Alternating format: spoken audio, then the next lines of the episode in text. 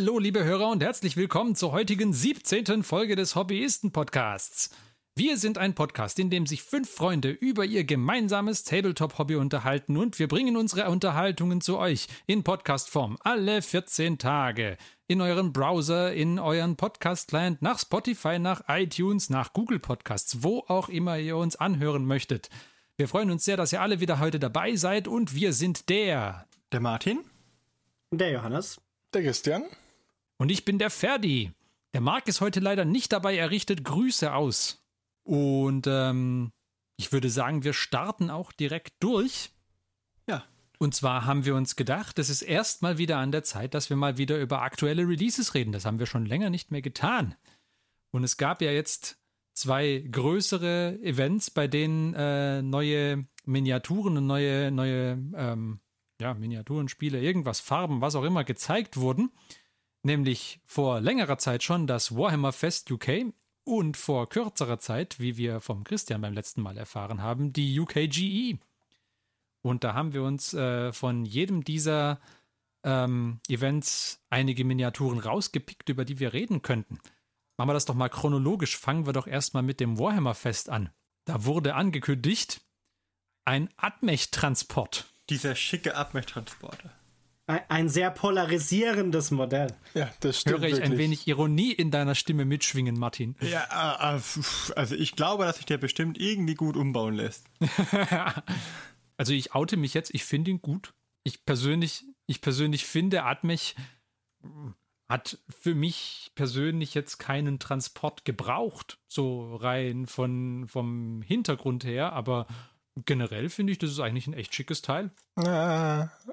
Ich muss sagen, ich, ich mag die offene Variante, ich finde die geschlossene Variante irgendwie nicht so hübsch. Aber wir haben ja auch gegenteilige Stimmen auch schon gehört.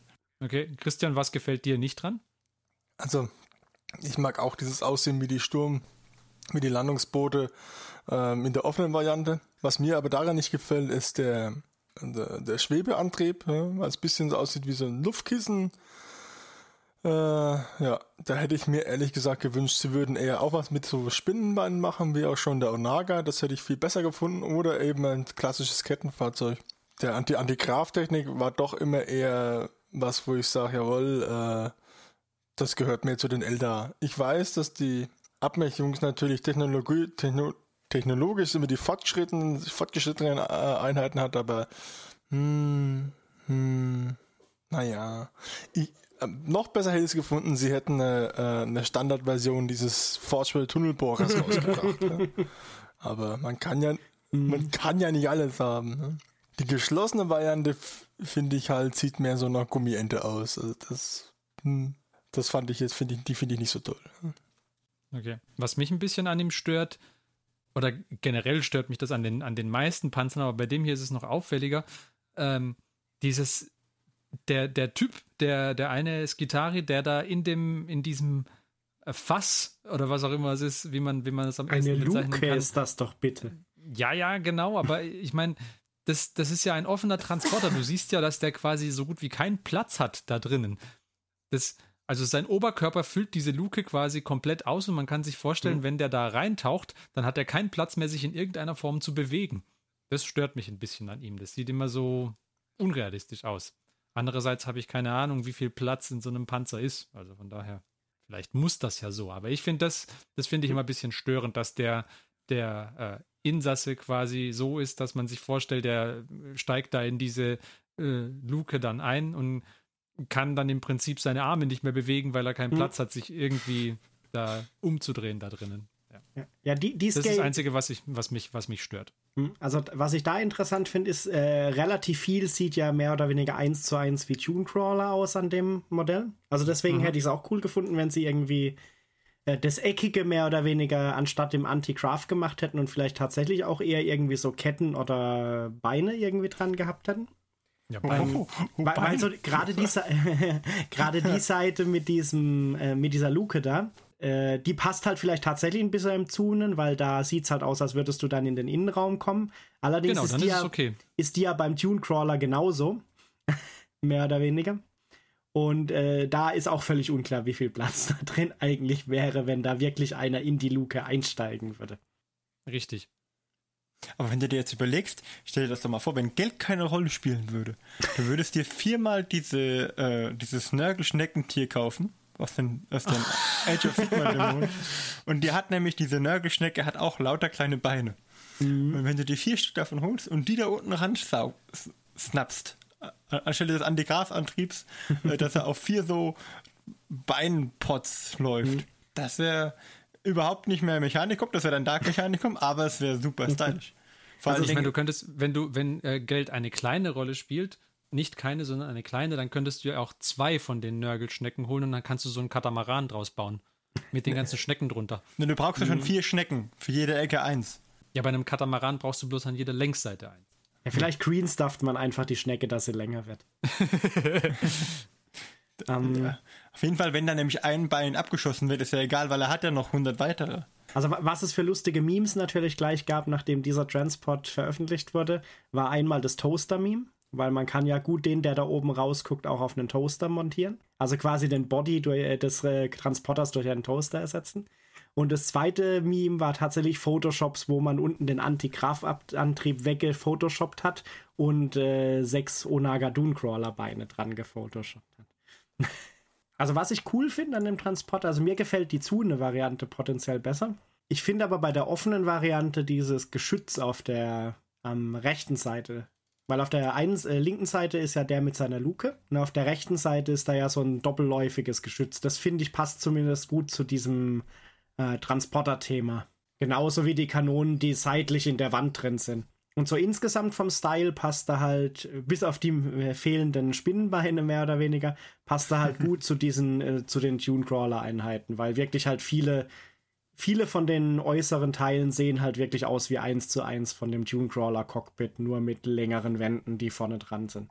Bei der offenen Variante ist auch innen drin äh, so an den Wänden ganz, ganz cool ausgestaltet und so. Das gefällt mir auch sehr gut. Es gibt auch so Details, die man wiederfindet, zum Beispiel da, da an der Stelle, wo man, wo die obere, bei der offenen Variante, wo die obere Kante ist, da hat er ähm, diese, diesen Abschluss mit diesen, ähm, mit diesen Löchern drin oder mit diesen Schlitzen drin. Ich weiß gar nicht, wie man das nennen würde. Die sehen zum Beispiel bei den Space Marine Schulterpanzern genauso aus. Und das ist, das ist ein schönes wiederkehrendes Element, was quasi vielleicht anzeigt, wie das Mechanikum irgendwie Rüstungsplatten baut. Finde ich nett, finde ich lustig. Ich hätte mir gewünscht, dass sie irgendwas mh, hm, tatsächlich was Mobileres machen, was so ein bisschen aussieht wie die. Also in meinem Gedanken, als ich gelesen habe, Atmungstransporter, ich musste an dieses Jeans-Dealer-Modell denken, diesen Pickup-Truck, den es von den Jeans-Dealern gibt. Ja. Und, und dann hätte man da irgendwie vielleicht noch einen Kran oder was ranmachen können, weil das Atmech baut ja immer irgendwas und dann sagt nur Karls Repair, Beste und Maß. Best in Mars Industry oder so.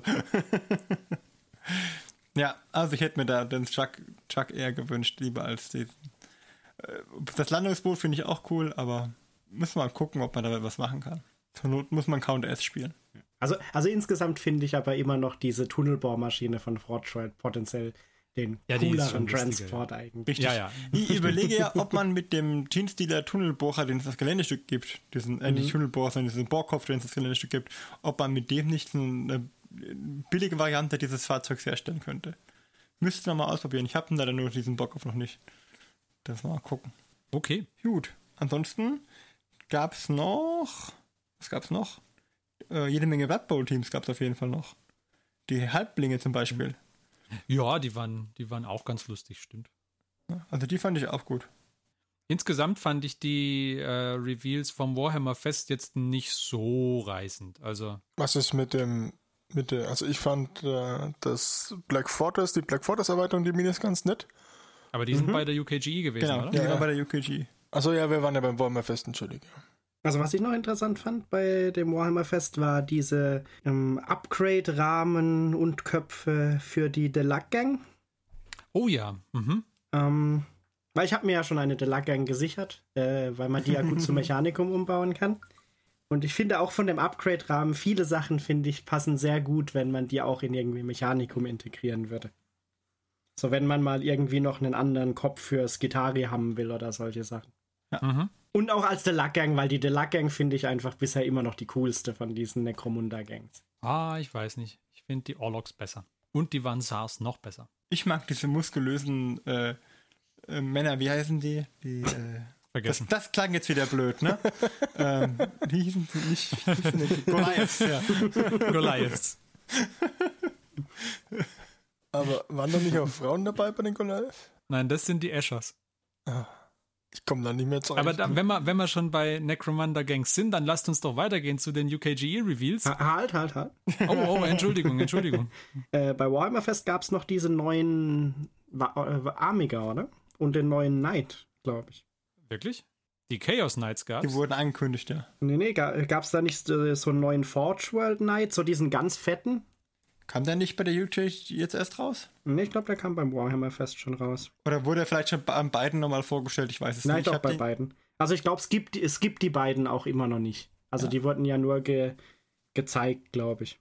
Weil die fand ich auch relativ interessant. Auf den Chaos Knight bin ich definitiv gespannt. Also da habe ich meiner Frau schon gesagt, hier wird Geld zurückgelegt. Äh, schön mal 5 Euro in die Modellbaukasse.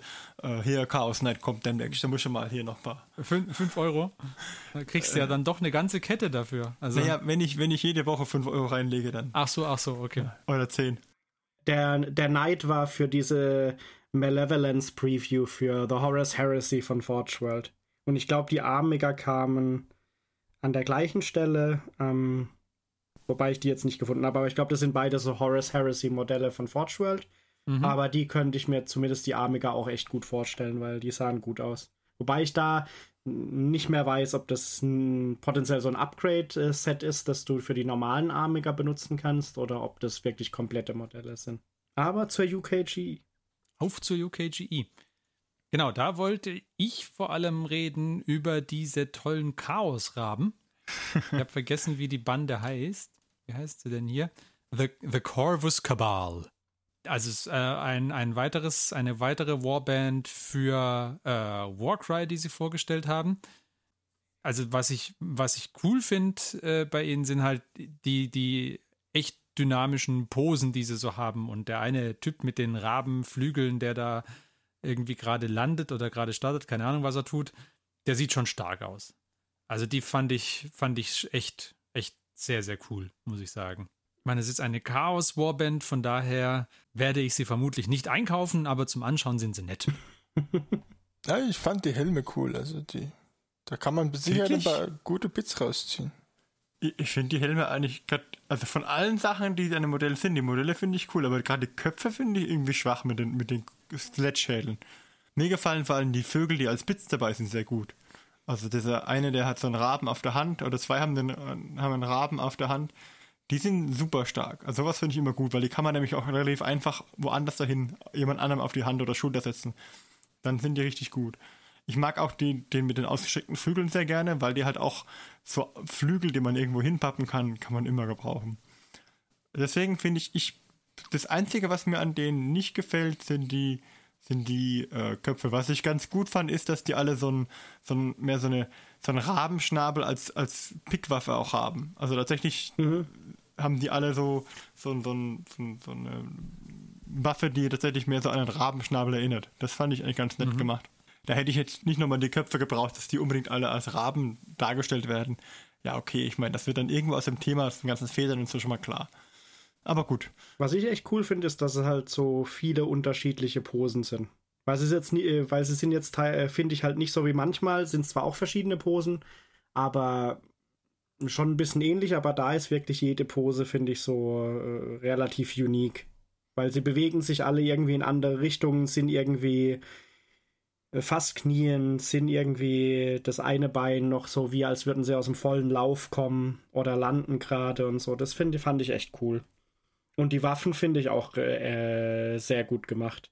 Eben auch wegen dem, was der Martin schon gemeint hat, dass die alle so ein bisschen dieses mit dem Schnabel picken irgendwie aufgreifen, indem sie irgendwie so eine oben nochmal so eine schnabelmäßige Klinge dran haben, die, die sich abbiegt oder am Schaft noch sowas haben. Das ist Ja. auch echt cool. Und der mit den, der da so landet, der finde ich sieht für mich aus, weil der hat ja so lustige Rabenfüße, äh, keine Ahnung, wie man das, äh, wie man das nennen Stelzen. würde am Fußstelzen. Genau, Stelzen.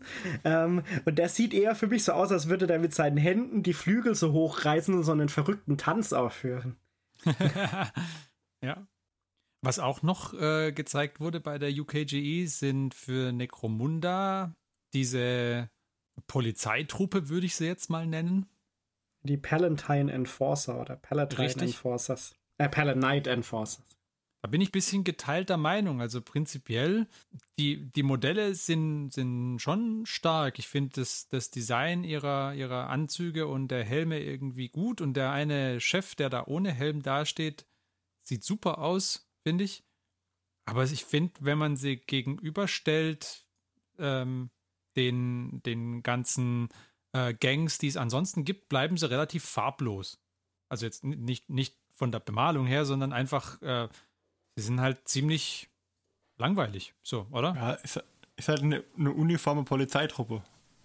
Ja, das, das bringen sie schon ganz gut rüber, aber sie, ich weiß nicht, sie stehen, also sie sind, sie, sie bewegen sich quasi nicht, sondern sie stehen da halt einfach rum und sie, sie sind vor allem an, alle sehr, sehr identisch. Also ich finde, was die Necromunda-Gangs ausmacht, ist schon auch, dass man da immer mal wieder bei den einzelnen, bei den einzelnen Leuten irgendwas findet, was sie herausstechen lässt. Und die hier bleiben überraschend langweilig, alle. An dem ich meine, das soll Posen- auch so sein wahrscheinlich, aber ja. An den Posen wird sich wahrscheinlich nicht so viel ändern lassen können, aber ich denke mal, dass man da auch alleine schon, wenn man nicht überall den Helmkopf nimmt, sondern vielleicht ein bisschen andere Köpfe einbaut, dann kann man, glaube ich, schon viel mit denen machen. Ach, ich weiß nicht. Na ja, gut. Ich glaube schon.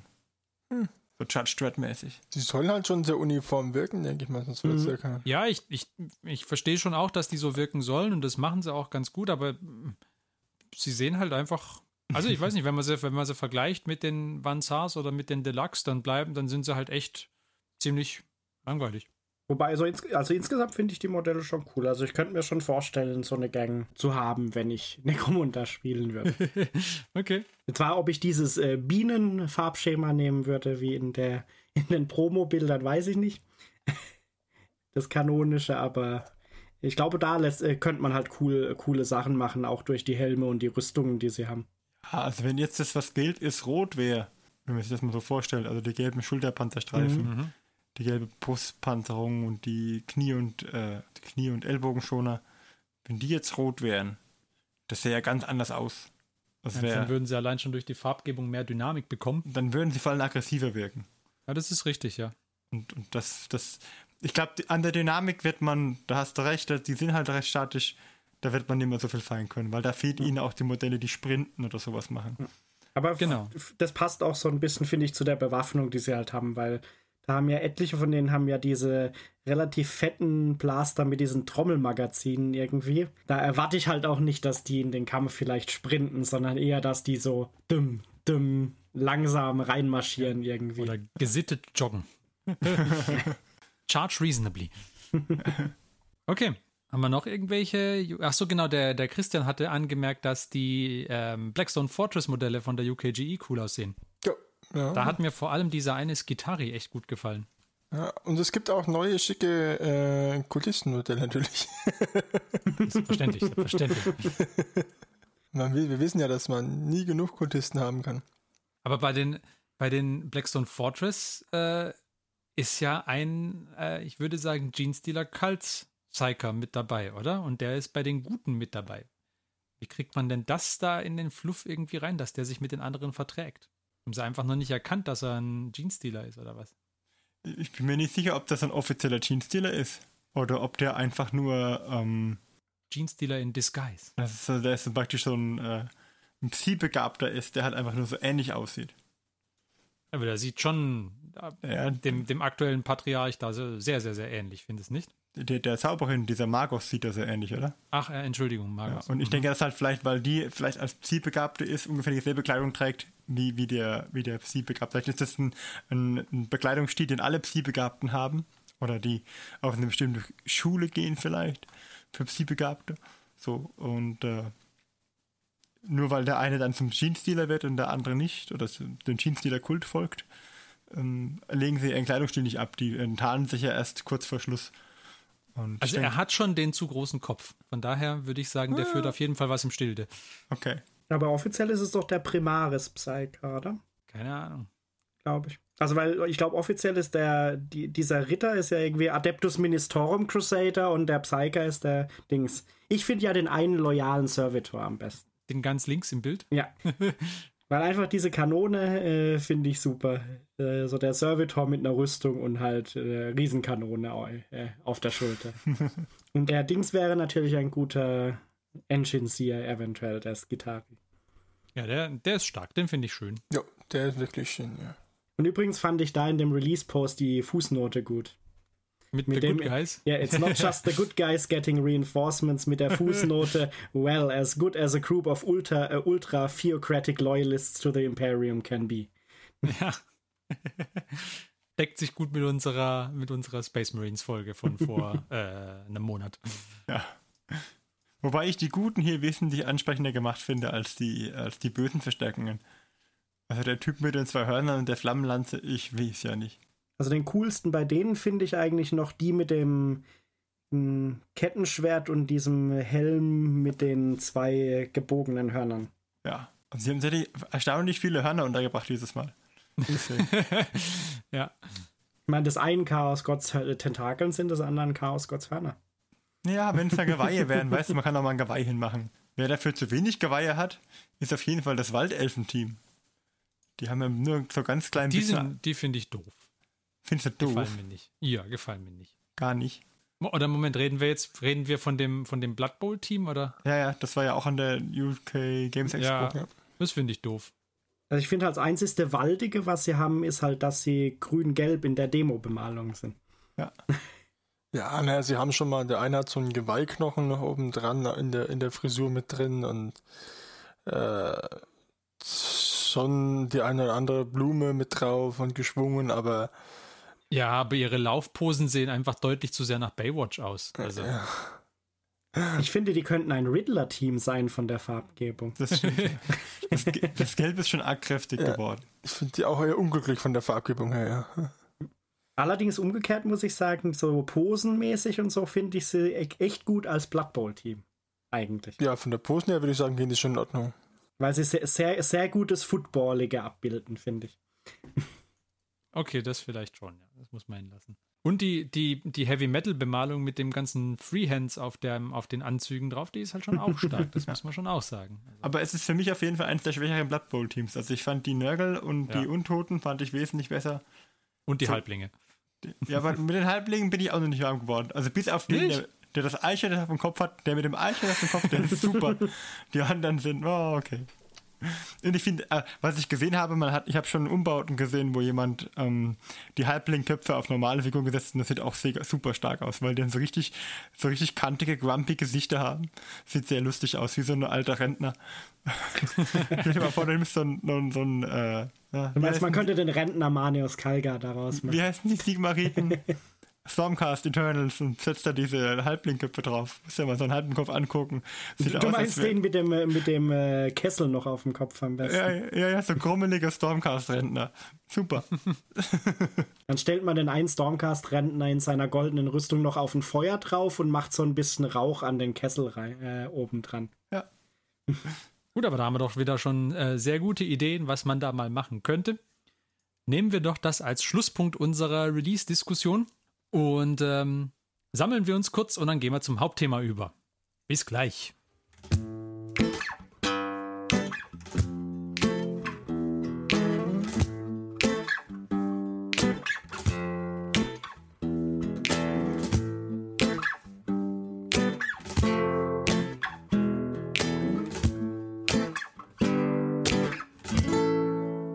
So, hallo liebe Hörer und willkommen zurück.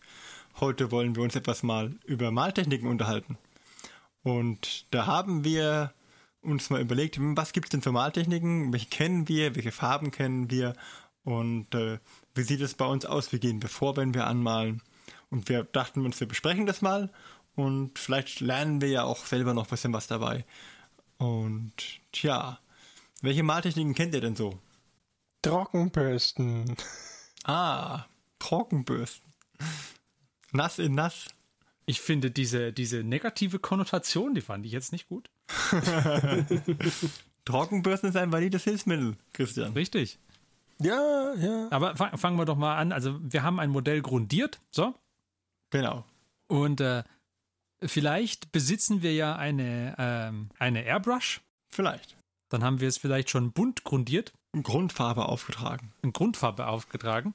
Dann ähm, ist Trockenbürsten, finde ich, eigentlich eine sehr, sehr valide Technik. Müssen, müssen wir erklären, wie Trockenbürsten geht, oder glauben wir, dass alle Hörer das wahrscheinlich wissen? Ich würde das kurz umreißen. Okay, also beim Trockenbürsten geht es darum, man macht Farbe auf den Pinsel drauf. Man braucht erst, also erstmal, was für einen Pinsel nimmt man? Man nimmt keinen guten Pinsel, sondern man nimmt einen typischerweise etwas borstigeren, breiten Pinsel oder ja. Und äh, man macht Farbe drauf. Man guckt, dass man so gut wie alle Farbe wieder runterkriegt vom, vom Pinsel. Und wenn man denkt, dass alle Farbe runter ist, dann macht man noch ein wenig mehr Farbe runter vom Pinsel. Und dann beginnt man das Modell mit diesem Pinsel, wo quasi keine Farbe mehr drauf ist, zu bürsten. Und was passiert, ist dann, dass das Pigment, das immer noch im Pinsel drin ist, und davon gibt es auf jeden Fall was, das wird an den Kanten und Ecken und erhöhten Stellen bevorzugt äh, hängen bleiben und gibt somit dem Modell schon eine ganz gute Textur. Und äh, es hebt sich dann eben besser ab. Meine Empfehlung ist auf jeden Fall, dass wenn man dann den Trockenbürstpinsel mal mit Farbe in Kontakt gebracht hat und dann anfängt, diese Farbe erstmal auf einem Zewa abzustreichen und dann Ja. an die Miniatur geht, würde ich die ersten zwei, drei Striche immer an der Stelle machen, wo man es nicht sofort äh, sehen würde, wenn noch zu viel Farbe drin ist. Richtig. Also das ist ein guter Tipp, das ist ein wichtiger Hinweis, weil wenn man nämlich gleich anfängt an der prominentesten Stelle und da ist zu viel Farbe drauf, dann wird es nicht so schön. Was man auch dazu sagen kann, häufig, also ich habe es früher äh, so gemacht, dass ich häufig sehr ähm, raue, borstige Pinsel genommen habe zum Trockenbürsten. Wenn man weiche Pinsel nimmt, dann wird das äh, Bild, was man dadurch bekommt, sehr, sehr viel, wie sagt man, Homogener? homogen. Ja, nee, äh, ähm, die Übergänge sind wesentlich weicher. Ja. Weicher Pinsel, weicher Übergang. was ich da, was ich da äh, genommen habe für die, für die Nighthorns, die ich kürzlich ja angefangen habe anzumalen, ähm, habe ich mir gekauft ein sehr, sehr günstiges Set Make-up-Pinsel und die eignen sich hervorragend zum Trockenbürsten. Und zum Make-up. Ja, das mache ich jetzt nicht so oft, aber genau, wenn man da halt, also die sind halt sehr, sehr weich und damit ergibt sich halt auch ein sehr, sehr weiches Trockenbürstbild dadurch. Ich wollte noch dazu sagen, dass man Trockenbürsten beim Drüberstreichen über die Miniatur mit dem Pinsel mit der wenigen Farbe immer äh, gegen die Kante, sodass das Farbe an der Kante hängen bleibt, nicht längs an der Kante entlang. Also vielleicht, wo ich die bisher auch äh, am meisten benutzt habe, die Technik, war zum Beispiel bei Armigern oder auch bei den Ruststalkern, weil die haben ja so metallische Beine. Und da Mhm. sind relativ viele solche mm, runden Bolzen oder sowieso Zylinder, die ineinander schieben. Und äh, da fand ich es halt relativ gut, weil die war. Äh, äh, ich habe es an einer Stelle mal probiert mit Edge Highlighting, wo wir dann vielleicht noch dazu kommen, also Kantenhighlights. Und das hat, fand ich, echt nicht gut, an, äh, gut ausgesehen. Und dann habe ich den Rest mit Trockenbürsten gemacht und dadurch, dass ich halt auch so ein bisschen einen kleineren, einen weicheren Pinsel äh, genommen habe, konnte man da auch relativ gut dann über diese kleinen Ecken, äh, wie der Christian gesagt hat, äh, über die Kante äh, drüber streichen und hat dann so echt schöne äh, abgesetzte Kanten gekriegt an den ganzen auch so ein bisschen versteckteren runden Stellen, was dann schon dazu geführt hat, dass die halt schön aussahen. Mhm. Was ich auch noch dazu sagen würde, wenn man in eine Richtung bürstet, was gut geht, ist in Bewegungsrichtung des Modells quasi zu simulieren. Das kann man ganz gut mit, äh, mit Trockenbürsten machen, indem man einfach entgegen der geschätzten Bewegungsrichtung bürstet oder Lichteinfall irgendwie simulieren, indem man von oben nach unten oder in Lichtrichtung halt bürstet. Das kann man gut machen. Wenn man das hinkriegt, äh, dann wirkt das, Trockenbürsten, das ge- trockengebürstete Modell auch schon sehr viel besser und sehr viel glaubwürdiger. Was, was man halt vielleicht eher vermeidet, ist einfach wildes äh, in alle Richtungen irgendwie einfach nur hin und her bürsten, um ein bisschen Farbe drauf zu kriegen. Dann sieht es halt kacke aus. Ja. Also ich habe es zum Beispiel, ich nutze es ganz gern bei den Gebäuden. Mhm. Ich habe zum Beispiel jetzt die beiden Gebäude, die ich äh, letzte Woche gemacht habe.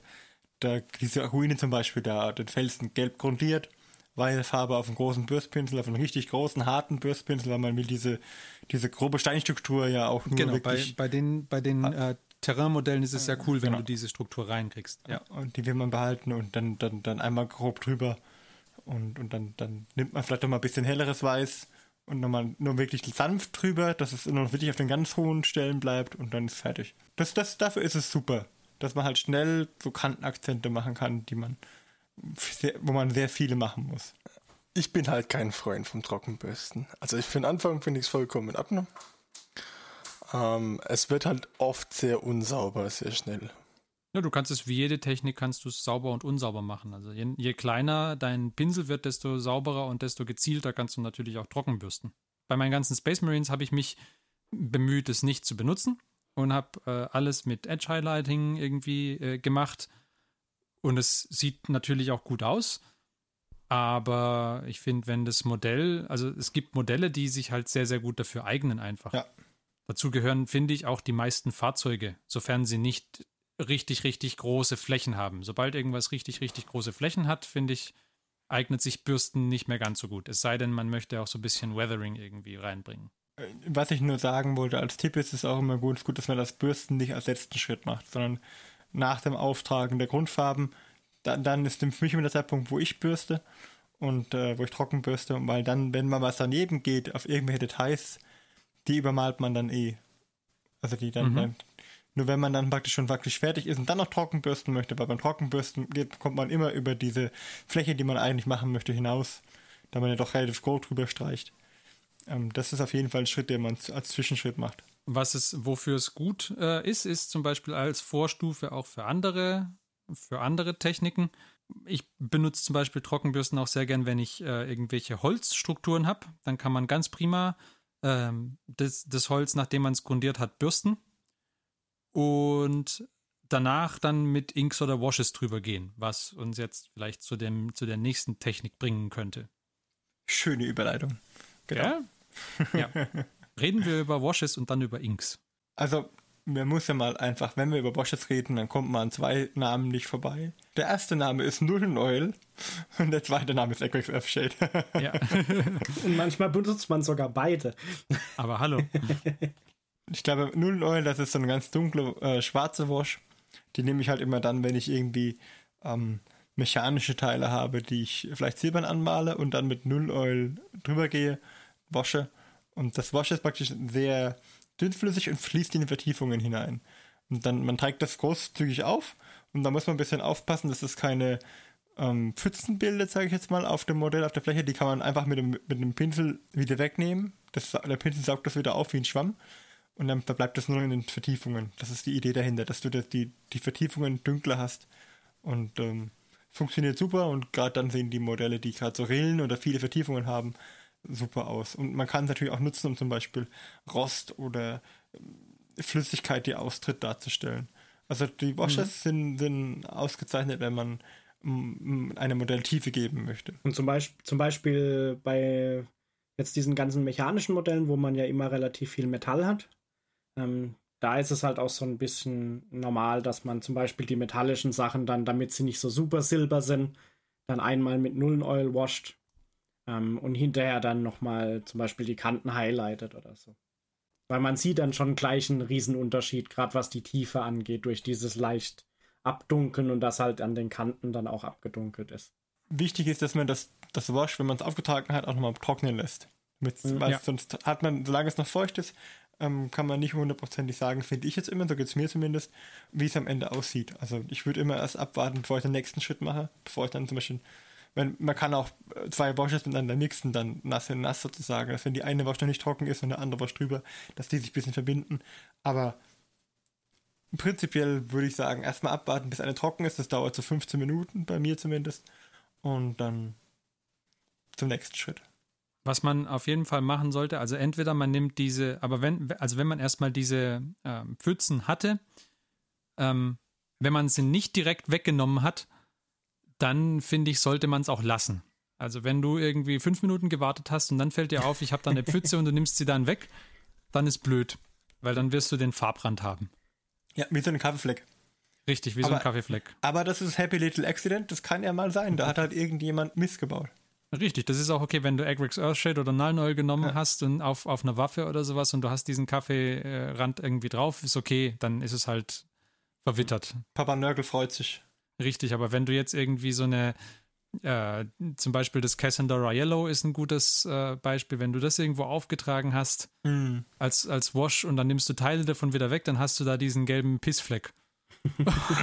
Ja, Und das ist normalerweise nicht das, was du erzielen wolltest. wobei, äh, keine Angst vor Cassandra Yellow. Ich liebe dieses, dieses Nein, nein, Wash. die Farbe ist super. Die, ist Farbe ist mega stark. hervorragend. Also wer, wer irgendwann mal gelbe Modelle malen möchte, kommt, glaube ich, an diesem Produkt nicht, oder nur schwer vorbei, weil es ist ein hervorragendes Produkt. Weiß grundieren, Cassandra Yellow drüber, perfektes Gelb. Und das hat, äh, dass dieses äh, Produkt so super ist, hat den Grund, finde ich, dass es schon mehr Eigenschaften von einem Ink als von einem Wash hat. Was ist denn da der Unterschied, Ferdinand? Ja, vielleicht, vielleicht, bevor wir zu den Inks gehen, Ja. noch zwei Sachen. Ähm, was ich finde, was bei Washs ein bisschen schwieriger noch ist, wo man echt aufpassen sollte, ist zum Beispiel, wenn man gerade jetzt eine größere Fläche wascht, zum Beispiel bei so einem Dune-Crawler, zum Beispiel das ganze Cockpit, ähm, um das Rot abzudunkeln, Mhm. finde ich, muss man deutlich mehr mit den Fingern zum Beispiel aufpassen. Weil wenn ich jetzt das in Mephiston Red grundiere und ich komme mal mit dem Finger drauf, das kann ich relativ einfach reparieren. Wenn Mhm. ich jetzt allerdings in mein Acrax Earthshade auf dem Rot einmal mit dem Finger reinkomme, finde ich, lässt sich das deutlich schwerer Mhm. reparieren, wenn man den gleichen Farbton oder den gleichen Dunkelgrad an der Stelle wieder erreichen will. Ja, das stimmt. Und auch da, wenn du, wenn du zu spät mit dem Finger drauf gekommen bist, dann hast du den Kaffeerand und den kriegst du dann auch nicht mehr so einfach weg. Genau. Und Und bei müssen dem, das ganze Teil nochmal anmalen und nochmal neu waschen. Genau, und das ist halt schon ein Wort dann, wenn man Ja. da nicht aufpasst. Ähm, und was vielleicht da noch auch interessant ist, weil wir hatten vorhin schon gesagt, die Wash fließt so in die Vertiefung. Und es gibt ja auch die Möglichkeit, dass mit den Washes ich eben nicht alles wasche und in die Vertiefungen fließen lasse, sondern dass ich auch gezielt nur die Vertiefungen wasche. Sagen wir jetzt mal auf so einem Amiga, äh, der hat ja so Panzerplatten und da sind immer so kleine Vertiefungen an manchen Stellen. Und da sieht es extrem gut aus, wenn, ich, wenn man nur die Vertiefungen wascht. Mhm. Ja. Weil dann hat man halt wirklich so schön abgesetzte äh, Verdunklungen in den Vertiefungen, was halt sehr realistisch so, so vom Schatten auch dann aussieht. Der Amiga hat halt auch große Flächen und ich glaube, dass das Waschen halt auch funktioniert bis zu einer gewissen Größe, weil wenn du eine große Fläche hast, Genau. bleiben die halt irgendwann Flecken. Wo, wo, muss- wo soll es denn hinlaufen dann? Das ist die Frage dann. Ne? Ja. Was ich da bei meinem Dune-Crawler ein bisschen probiert habe, weil da habe ich das ganze Cockpit gewascht, das ja eigentlich äh, nur rot ist, mehr oder weniger. Ähm, da habe ich dann so ein bisschen an manchen Stellen einen zweiten Pinsel genommen, der feucht war noch. Und habe dann quasi gleich, nachdem ich die Wash aufgetragen habe, so nach oben probiert, die Wash mit dem Feuchten ein bisschen wegzuwischen, mehr oder weniger.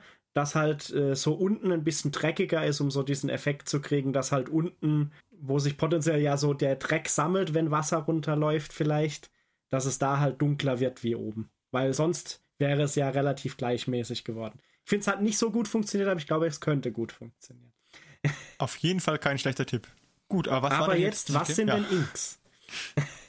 Okay, äh, soll ich oder möchtest du, Christian? Fang du an, ich steig mit ein. Hm? Okay.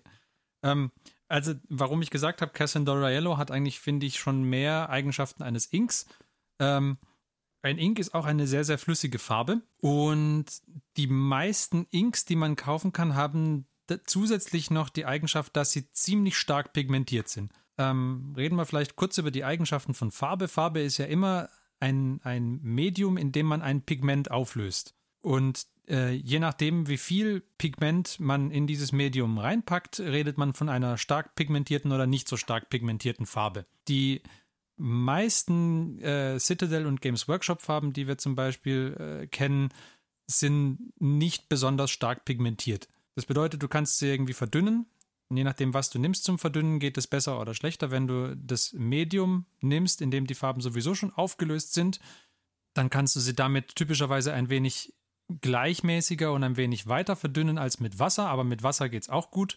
Mit destilliertem Wasser geht es besser als mit Leitungswasser. Und bei Inks ist es eben so, dass äh, das Medium, in dem sie aufgelöst, in dem die Pigmente aufgelöst sind, ein sehr, sehr dünnes Medium ist, sodass es von dem Laufen her irgendwie sehr ähnliche ähm, Eigenschaften wie ein Wash hat, aber es ist viel, viel, viel stärker pigmentiert, sodass du eben nicht nur die Vertiefungen einfärbst, sondern auch den Rest der Miniatur. Was am ehesten nicht eingefärbt wird, sind halt scharfe Kanten. Würdest du mir da zustimmen, Christian? Oder? Ja, im Prinzip äh, äh, basieren diese neuen Kontrastfarben mehr darauf. Ja? Dass du eben auch die Fläche mit einfärbst, nicht nur die, nicht nur die Vertiefungen. Ja? Ja. Bei der Wurst hast du natürlich auch so, dass ein paar Pigmente schon auch zurückbleiben auf der normalen Fläche, aber nicht so viel wie bei einer Genau, also Ink, zum Beispiel vor allem bei diesem Cassandora Yellow bleibt halt auf weißem äh, Grund relativ viel zurück. So, sodass du dann ein sehr schönes gelbes äh, Modell bekommst, wenn du, wenn du dieses ähm, Cassandora Yellow benutzt. Bei anderen Inks, die man, die man kennt, also zum Beispiel, du hattest letzte Folge von Scale 75 diese ähm, äh, Intensity-Farben äh, gen, äh, genannt. Die sind auch sehr, sehr stark pigmentiert, sodass du da auch wieder eine sehr dünne Farbe hast, die man super irgendwie ähm, benutzen kann, um ein Modell komplett einzufärben und aber trotzdem ein bisschen von der Struktur gleich herauszuheben, weil die ähm, am weitesten vorstehenden Kanten nicht unbedingt äh, eingefärbt werden. werden. Was, äh, was ein Ink manchmal auch noch für eine Eigenschaft hat, ist, dass es noch so einigermaßen halbtransparent ist, sodass du zum Beispiel, wenn du unter, des, äh, unter dem Ink schon irgendwas gemalt hattest, ähm, oder wenn du vielleicht irgendwie zum Beispiel mit Trockenbürsten ähm, ein paar Kanten stärker hervorgehoben hattest oder sowas, dann wird das sich unter den, unter manchen Inks immer noch durchzeigen. Ja. Genau. Nicht unter allen. Also wir hatten es äh, letztens von, oder ich habe, ich benutze zurzeit diese Della Rowney Artist Inks. Die sind hochpigmentiert. Die sind furchtbar hochpigmentiert, sind ganz krass hochpigmentiert.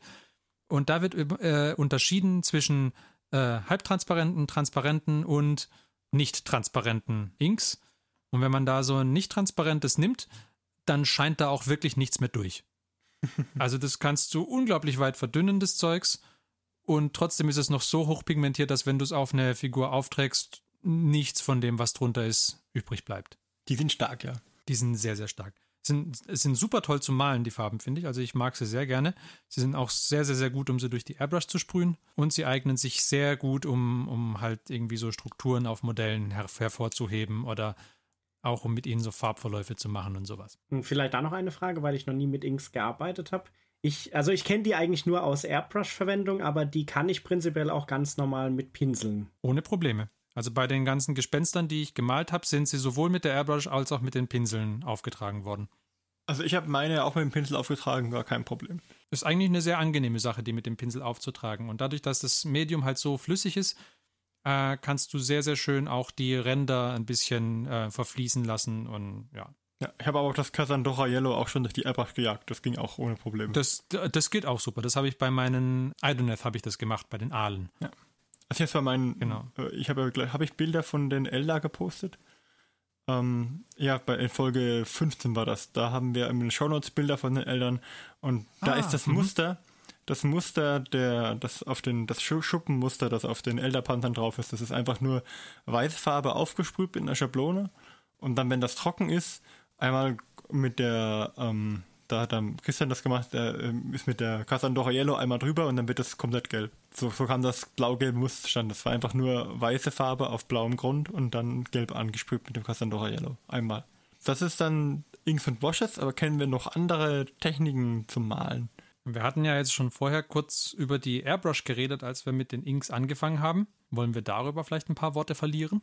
Gerne. Will vielleicht der Airbrush-Experte kurz was dazu sagen? Nein, nein, ich bin ruhig. Okay, dann zwingen wir dich einfach.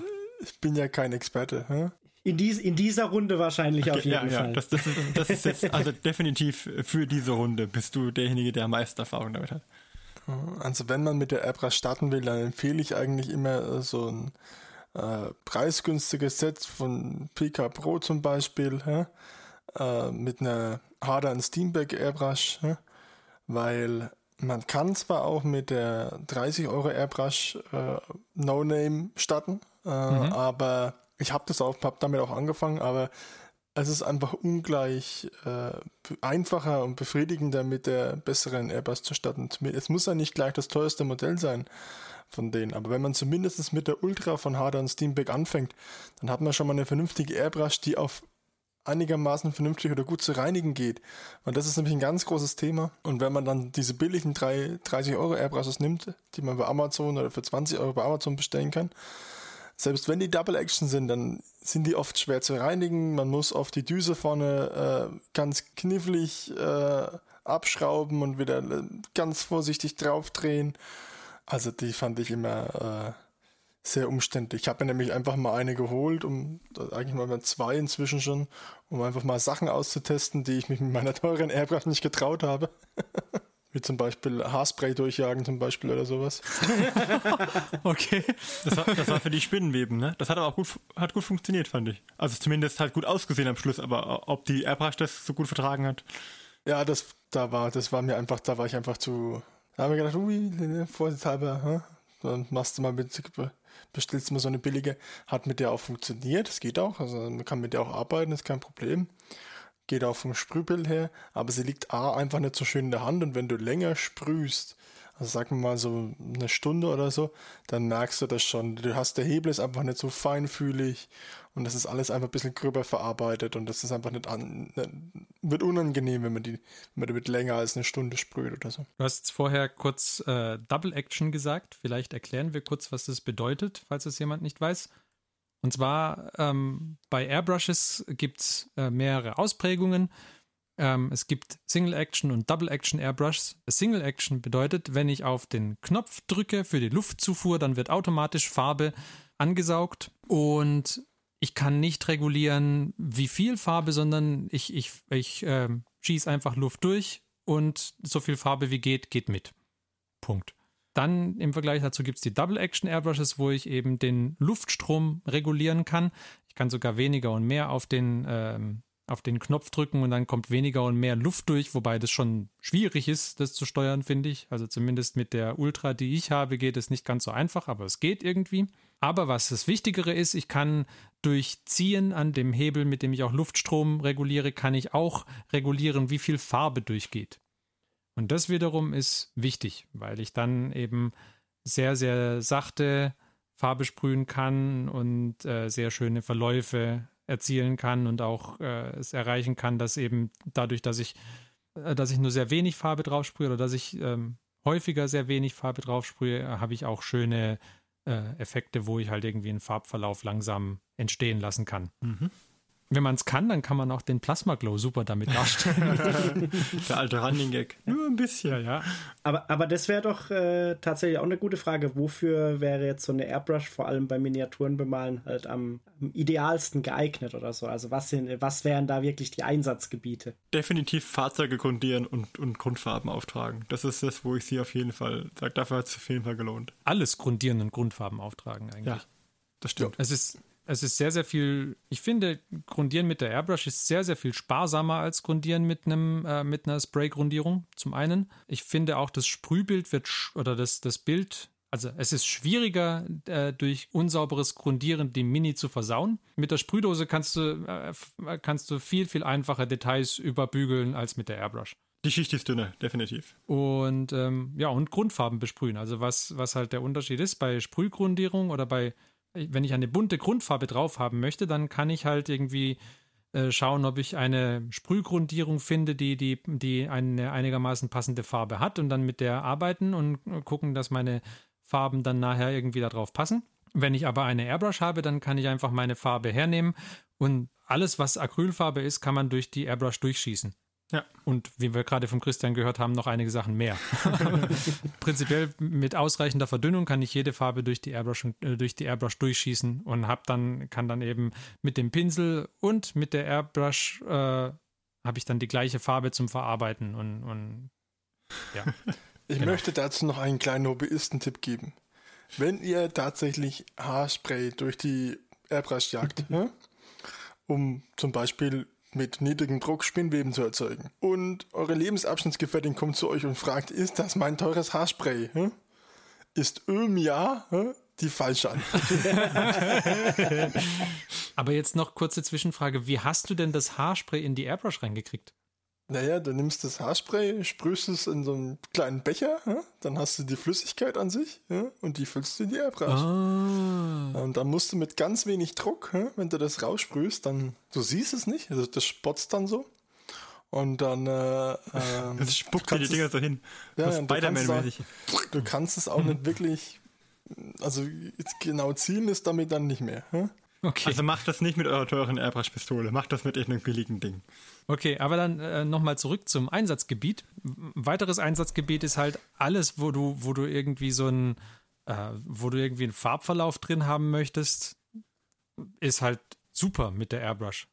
Super schön, es ist super einfach, einen sehr, sehr weichen Farbverlauf hinzubekommen. Ja. Und das, da hast du mit dem Pinsel deutlich mehr Schwierigkeiten.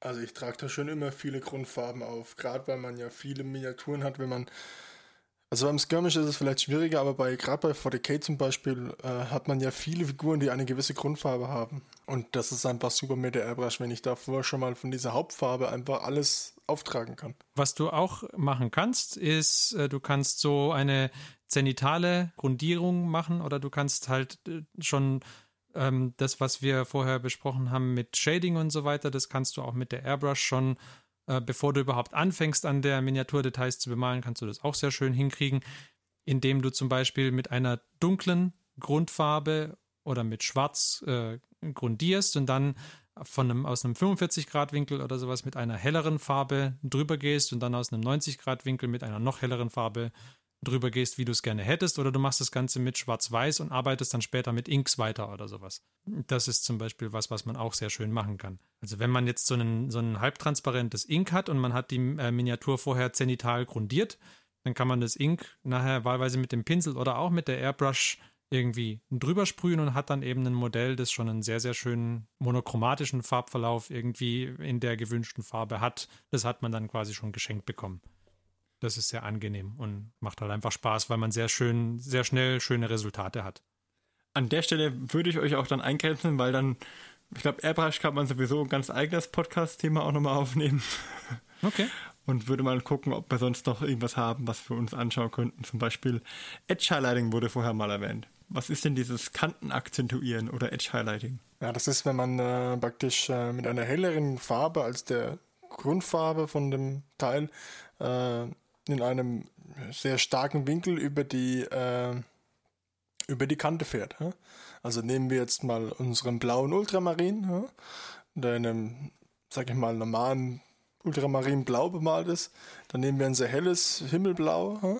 und fahren dann mit der langen Seite unseres Pinsels in einem schrägen Winkel über die Kante, sodass wir nur die Kante treffen. Das ist das sogenannte Edge- oder Kantenhighlight. Das mit dem schrägen Winkel funktioniert halt bei manchen Kanten sehr gut, bei anderen kommt man einfach nicht richtig hin. Dann wird man wohl oder übel die Spitze des Pinsels nehmen müssen und üben, damit man nicht zittert. Ah.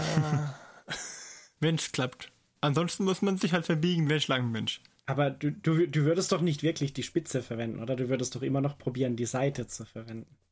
Also ich verwende dann die Spitze. Also ich kann sagen, gerade Linie mit einer Spitze ziehen ist halt echt. Pff, schwierig, äh, ja. Respekt an den, der es kann. Hm?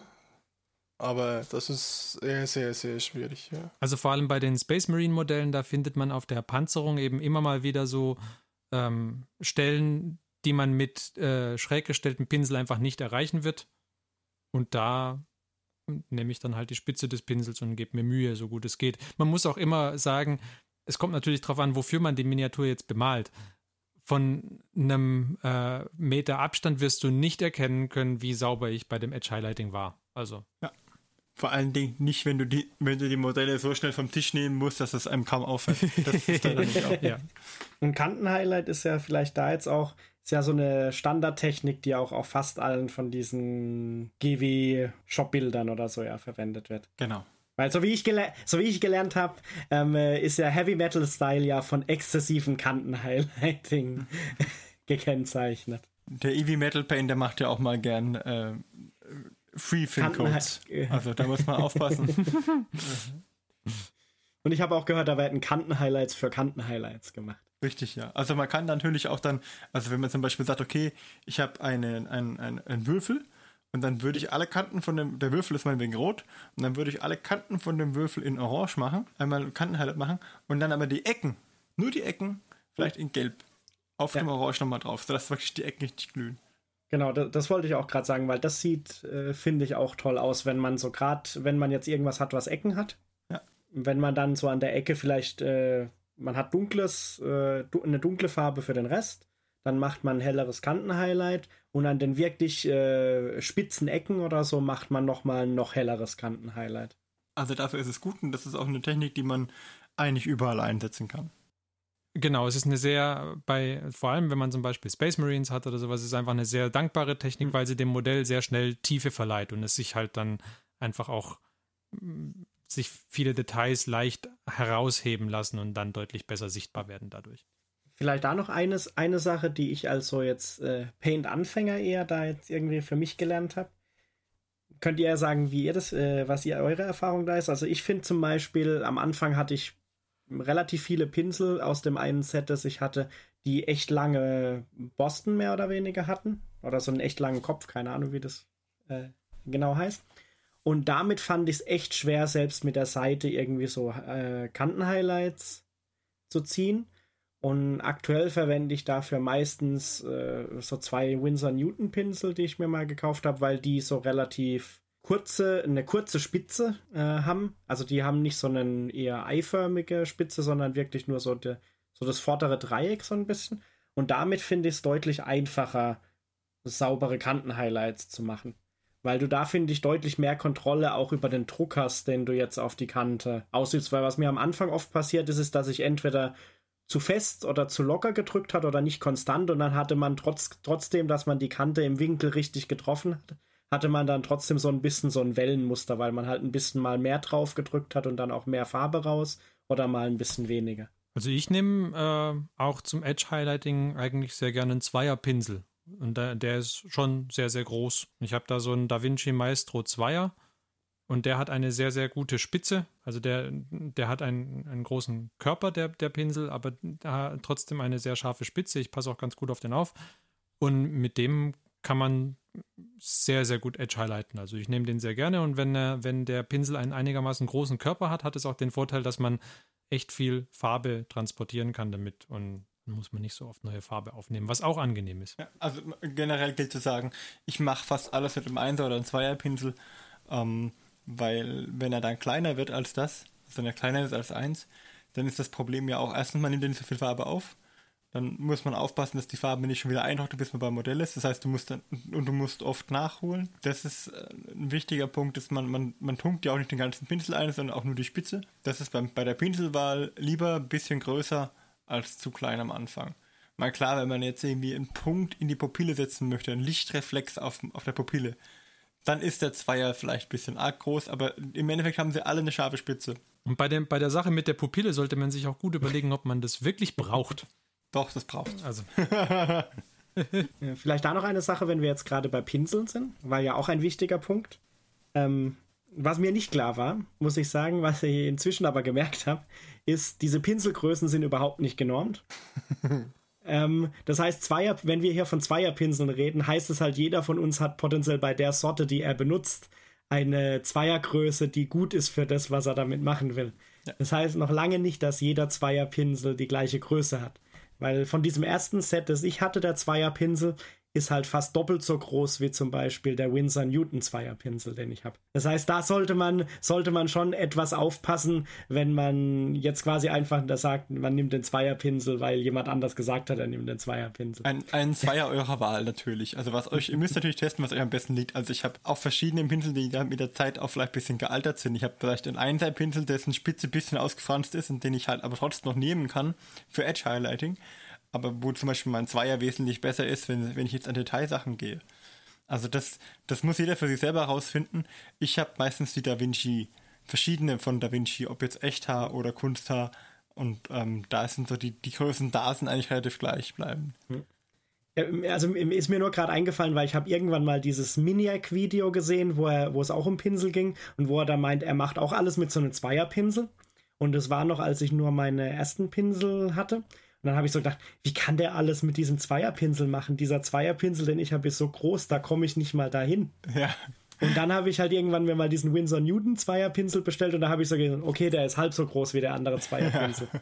Aber es ist ein, ein guter Hinweis auch. Ja, die, die, die, wichtig ist ja die Spitze. Wenn die Spitze relativ schön fein ist, dann kann der Pinsel ruhig von, von der von der Zwille ein bisschen stärker sein, aber wenn die Spitze, Spitze fein ist, kannst du damit auch extrem fein machen. Mhm. Und da ist auch wichtig, dass man auf die Spitze achtet, dass man da die nicht kaputt macht. Also den, den Pinsel nicht dem, mit dem Kopf über den Wassertopfbehälter stellen, dann die Farbe nicht drin eintrocknen lassen, die Farbe nicht in diese Zwille laufen lassen, dass die, Die, weil sobald die Farbe oben in dieses Metallstück kommt, die Zwille, dann spreizen sich die Härchen auf und dann hat man halt einen Bürstpinsel. Was man da gut machen kann, um dem entgegenzuwirken, wenn man doch mal ein bisschen Farbe oben reinbekommen hat, gut ausspülen und es gibt Pinselseifen, die man nehmen kann, um den Pinsel wieder ein bisschen besser in Schuss zu bringen. Eine gute, eine ich gute habe mir übrigens auch eine bestellt, um das mal ausprobieren. Ich habe ja bisher immer so mit Wasser und ein bisschen Shampoo gewaschen, aber ich probiere jetzt auch mal mit Pinselseife Aber aus. diese, diese Pinselseife, da, da tust du den nassen Pinsel einfach ein bisschen drin rum äh, drehen und der und die holt überraschend viel Farbe raus. Auch wenn du eben es äh, oben in die Zwinge ein bisschen Farbe reingekriegt hast, dann, wenn du den äh, Pinsel da, wenn du guckst, dass du da Seife reinkriegst und den nachher ausspülst, dann, dann, dann kommt da sehr, sehr viel wieder raus, wodurch man den Pinsel dann auch länger benutzen kann. Ja, also pflegt eure Pinsel. Richtig. Plus, was man auch machen kann, wenn man dann fertig ist, kann man den äh, Pinsel ein bisschen in, der, in dieser Seife drehen, die Spitze von dem Pinsel.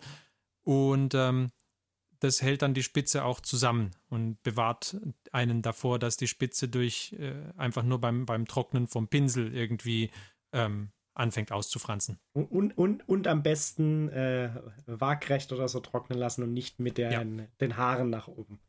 Ne, mit den Haaren nach unten, wenn es irgendwie geht. Genau. genau. Okay, kur kurzer Pixel-Exkurs, äh, Pinsel-Exkurs. Ähm, wollen wir uns vielleicht als äh, mal mit Schichten beschäftigen? Das hatten wir jetzt noch gar nicht äh, erwähnt. Wir hatten, also ich glaube, du hast so ein bisschen bei der Airbrush-Erklärung erzählt, weil so ein bisschen beim Schichten kommt ja auch dieses, dass man eben verschiedene starke Farben dann übereinander anbringt. Genau, der Martin schichtet sehr gerne. Vielleicht mag er da mal was dazu sagen. Oh Gott, ich weiß gar nicht, ob man das tatsächlich, also Schichten als Technik jetzt unbedingt so ich anbringt. Ich, ich fange halt meistens ähm, mit einer dunklen Farbe an und dann mache ich halt eine, eine hellere Farbe drüber und versuche halt die Stellen dunkler zu lassen, die halt weiter unten liegen. Also gerade so, wenn ich zum Beispiel einen Schulterpanzer habe, je weiter ich nach oben komme, desto heller nehme ich dann die Farbe.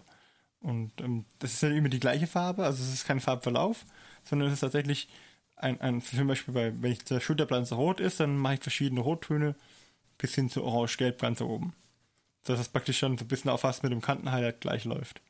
Also Schichten ist, man trägt viele Farben auf und aber fängt mit einer Grundfarbe an und dann macht man ein bisschen weniger ein bisschen stärkeres Rot und dann nochmal ein bisschen stärker und wieder ein bisschen, nicht die komplette, das komplette Teil anmalen, sondern vielleicht nur innen drin.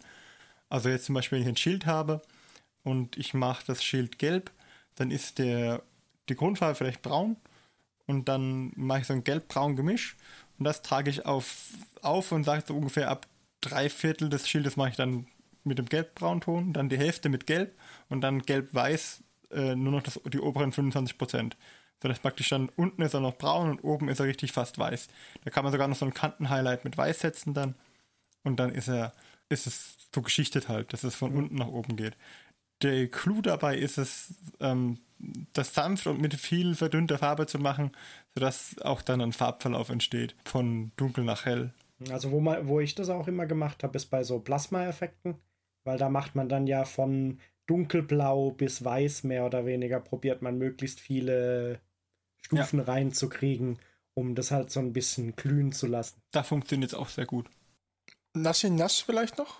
Ja, dann erzähl doch mal was über Nass in Nass. Und was ist das? Wo kommt das her? Wer hat es erfunden? Was? Die Schweizer?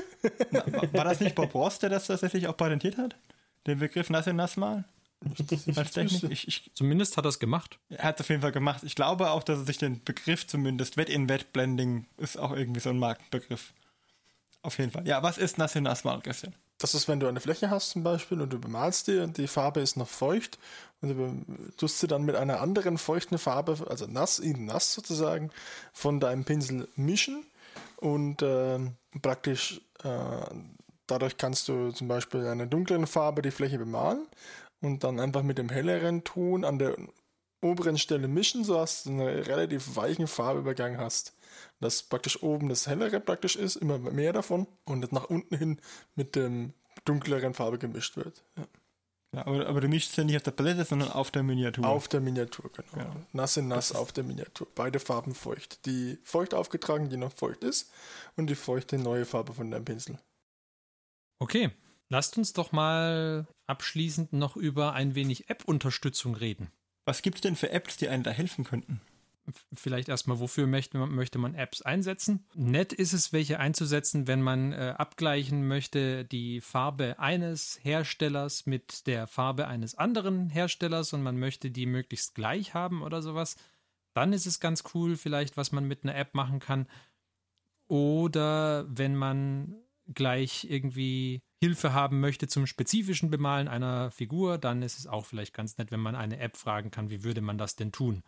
Für letzteres bietet Games Workshop die Citadel Paint App an. Die ist eigentlich ziemlich nett, finde ich. Also sobald man sich seine eigenen Farbschemata überlegt, ist es eigentlich egal. Aber für, für neue Spieler oder neue Maler zum Einstieg finde ich sie super, weil du quasi zu den meisten Citadel-Miniaturen fragen kannst, wie könnte ich die denn eventuell anmalen und dann kriegst du entweder schon äh, die Farben, mit denen die, die Heavy Metal Miniaturen irgendwie angemalt sind, oder ne, nicht die Heavy Metal, aber mit denen das Army Painter Team die Miniaturen anmalt, die kriegst du dann irgendwie rausgegeben und kannst da gucken, welche davon du bräuchtest oder sowas. Oder du kannst auch bei Sachen wie, ich möchte jetzt gerne einen Braunton malen, da kriegst du dann auch fünf verschiedene Browns irgendwie angeboten und dann, wenn du sagst, hier, ein Braun, das hauptsächlich so aussieht, möchte ich malen, dann sagt er dir und dann startest du mit Doombull Brown und highlightest mit bla bla bla bla und dann machst du ganz oben noch ein Highlight so und so drauf und dann geht das. Also das macht er schon richtig gut. Also der, die Farbvorschläge, die man da bekommt, sind schon echt schön, auch mit den Bildern von den Miniaturen dazu. Das finde ich mhm. immer gut gemacht. Und du kannst die App auch benutzen, um deine Citadel-Farben zu katalogisieren, so du das denn möchtest. Zum Katalogisieren finde ich persönlich aber eine andere App besser, nämlich PaintRack. Ja, die benutze ich auch. Genau, die kann man nutzen, um äh, zu katalogisieren, was für Farben habe ich denn. Und die hat außerdem noch coole weitere Funktionen, zum Beispiel um rauszufinden, welche Farbe eines Herstellers stimmt denn wie sehr mit einer Farbe eines anderen Herstellers überein. Oder auch, wenn ich jetzt gerne eine, äh, ein, ein dreifarbiges Schema, eine Triade malen möchte, äh, die auf Blau basiert von mir aus. Welche anderen Farben würde ich denn dazu benutzen, um dann das zu einer echten Triade zu machen oder sowas? Sowas kann diese App auch. Da sind wir auf jeden Fall auch schon wieder in der Farbenlehre. Die haben wir jetzt gar nicht angeschnitten gehabt, aber ja. Nee, aber das füllt auch locker eine eigene Folge. Genau, ich, ich wollte gerade darauf nur nochmal hinweisen. Ja. Dass, da können wir auch gleich eine eigene Folge machen. Auf jeden Fall bringt es auch gute Farbvorschläge und man ja. kann dann auch gut diese Kontrastfarben, also Komplementärfarben ja. auch gut sehen. Mhm, genau. Vielleicht bei der Farbenlehre kurze, kurze Tipp, äh, weil wir wissen ja noch nicht, wann wir da vielleicht eine Folge dazu machen. ähm, äh, auf dem Warhammer Twitch-Channel oder Warhammer TV Twitch-Channel gibt es seit einer Weile die Heavy Metal Show ab und zu mal. Und da gibt es mindestens eine, ich glaube eventuell sogar zwei Folgen, wo zwei von den Heavy Metal Paintern ähm, so ein bisschen Color Theory erklären. Und die eine habe ich teilweise mal geguckt, die fand ich so ganz okay, weil das war so ein Standard-Intro in dieses Ganze mit Triaden und Komplementärfarben und so. Aber was man auf jeden Fall wirklich bei diesen ganzen Apps nicht unterschätzen darf, die Pflege der Farbbibliothek, zu wissen, welche Farben man hat und welche Farben man noch gerne hätte und welche Farben man braucht. Das ist unglaublich wertvoll. Wie oft steht man im Laden vor dem Farbreck und denkt sich, ha, habe ich die jetzt schon? Und dann nimmt man nach Hause und hat trotzdem schon das dritte Mal jetzt Agak zu Hause. Gut, Agrax Earthshade kann man auch nicht zu viel haben. Das ist richtig, also. aber stell dir mal vor, es wäre dreimal Hex. Äh, wie heißt dieses? Hexwraith Hex Flame. Genau, Hexwraith Flame. Also wenn du das noch ja. brauchst, ich hatte davon schon mindestens zwei. okay. Ich muss wahrscheinlich meine Nurglings mal in Hexwave anmalen, damit ich mal ein bisschen was wegkomme davon. oh. Okay. Okay. Sehr schön. Gut, dann würde ich sagen, dann sind wir da gut durchgekommen. Und ich würde sagen, damit können wir das Thema, jetzt, auch wenn es jetzt kurz war, ähm, abschließen. Ich denke, auf die einzelnen Themen können wir auf jeden Fall nochmal in eigenen Podcasts auch nochmal eingehen. Aber so mal kurz überflogen, was wir denn so an Techniken benutzen und kennen. Und ähm, ich glaube, was wir nicht angesprochen haben, sind Farben. Also welche Farbhersteller gibt es? Das müssen wir nochmal ansprechen. Ähm, dann, was wir nicht gemacht haben, ist Pinsel. Was sind die Unterschiede zwischen den, also bis auf Bürstpinsel, was sind die Unterschiede zwischen den einzelnen Pinseln? Und ähm, ich denke, da können wir auf jeden Fall nochmal Zeit investieren. Aber es war ein kurzer Überblick. Ich hoffe, es hat euch zumindest was gebracht und was gefallen. Ähm, ich habe wie immer was gelernt. Ich lerne eigentlich jedes Mal was, wenn wir einen Podcast aufnehmen. Das ist praktisch. Und damit würde ich sagen, können wir dann gleich zum nächsten Schritt gehen und mal unseren Hobbyfortschritt von Ferdi anschauen. Dann bis gleich.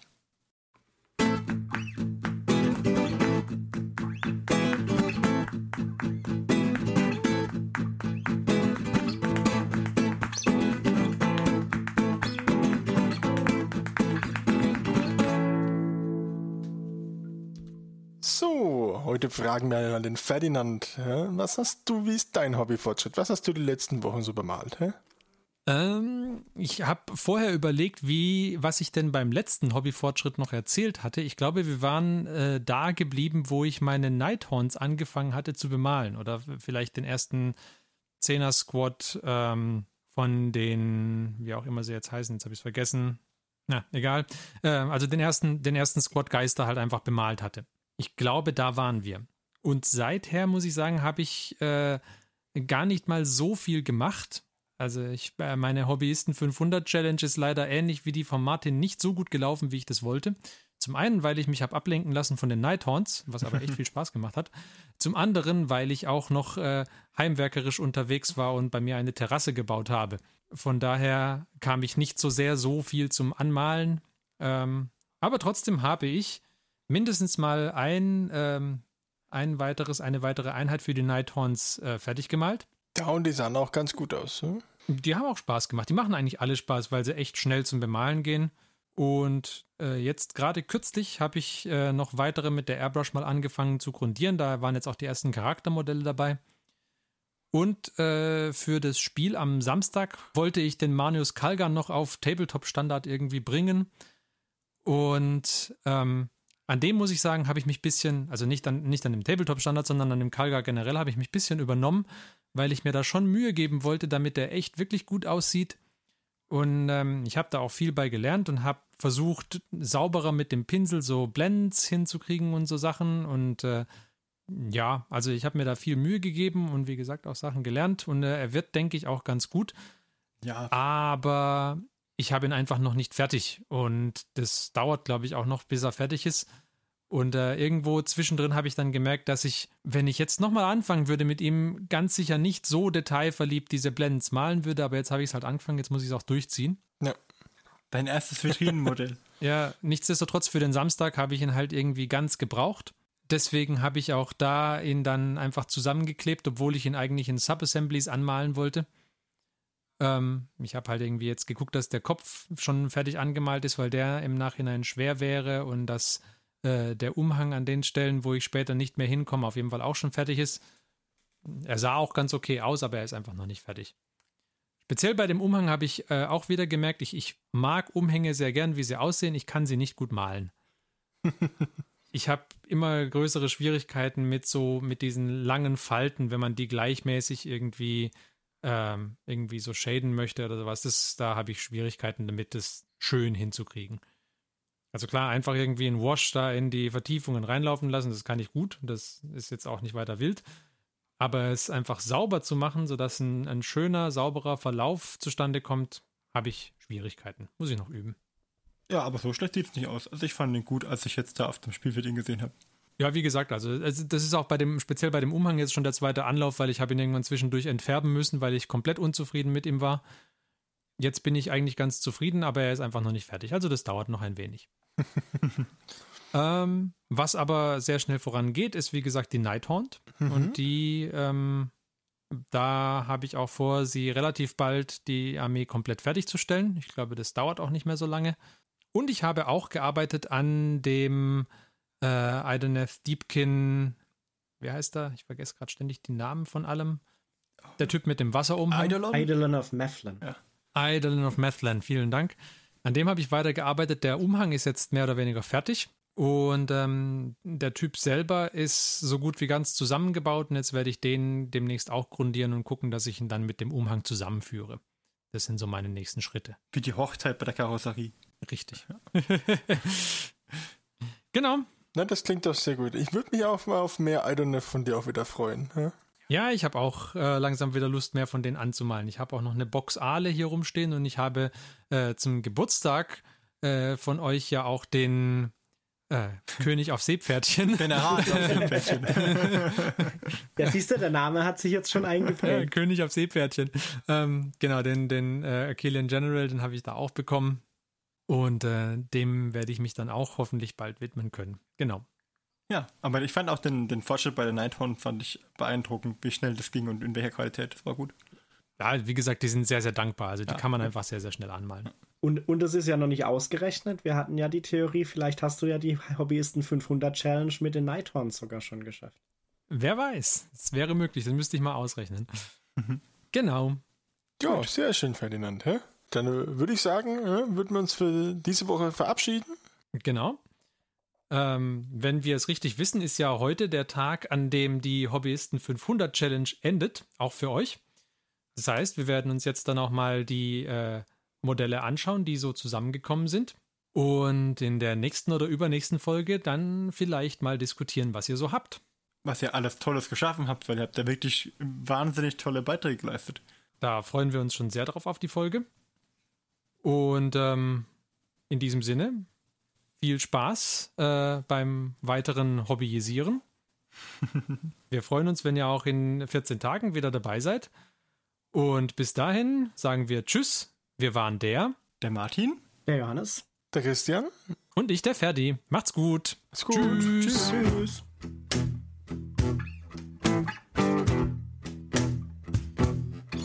Diese Folge des Hobbyisten Podcasts ist geschützt unter einer Creative Commons Attribution Share Alike 4.0 International Lizenz. Wenn ihr die Hobbyisten kontaktieren möchtet, besucht uns auf Twitter unter twitter.com slash diehobbyisten, besucht uns auf Facebook unter facebook.com slash diehobbyisten oder schreibt uns eine E-Mail an info at diehobbyisten.net.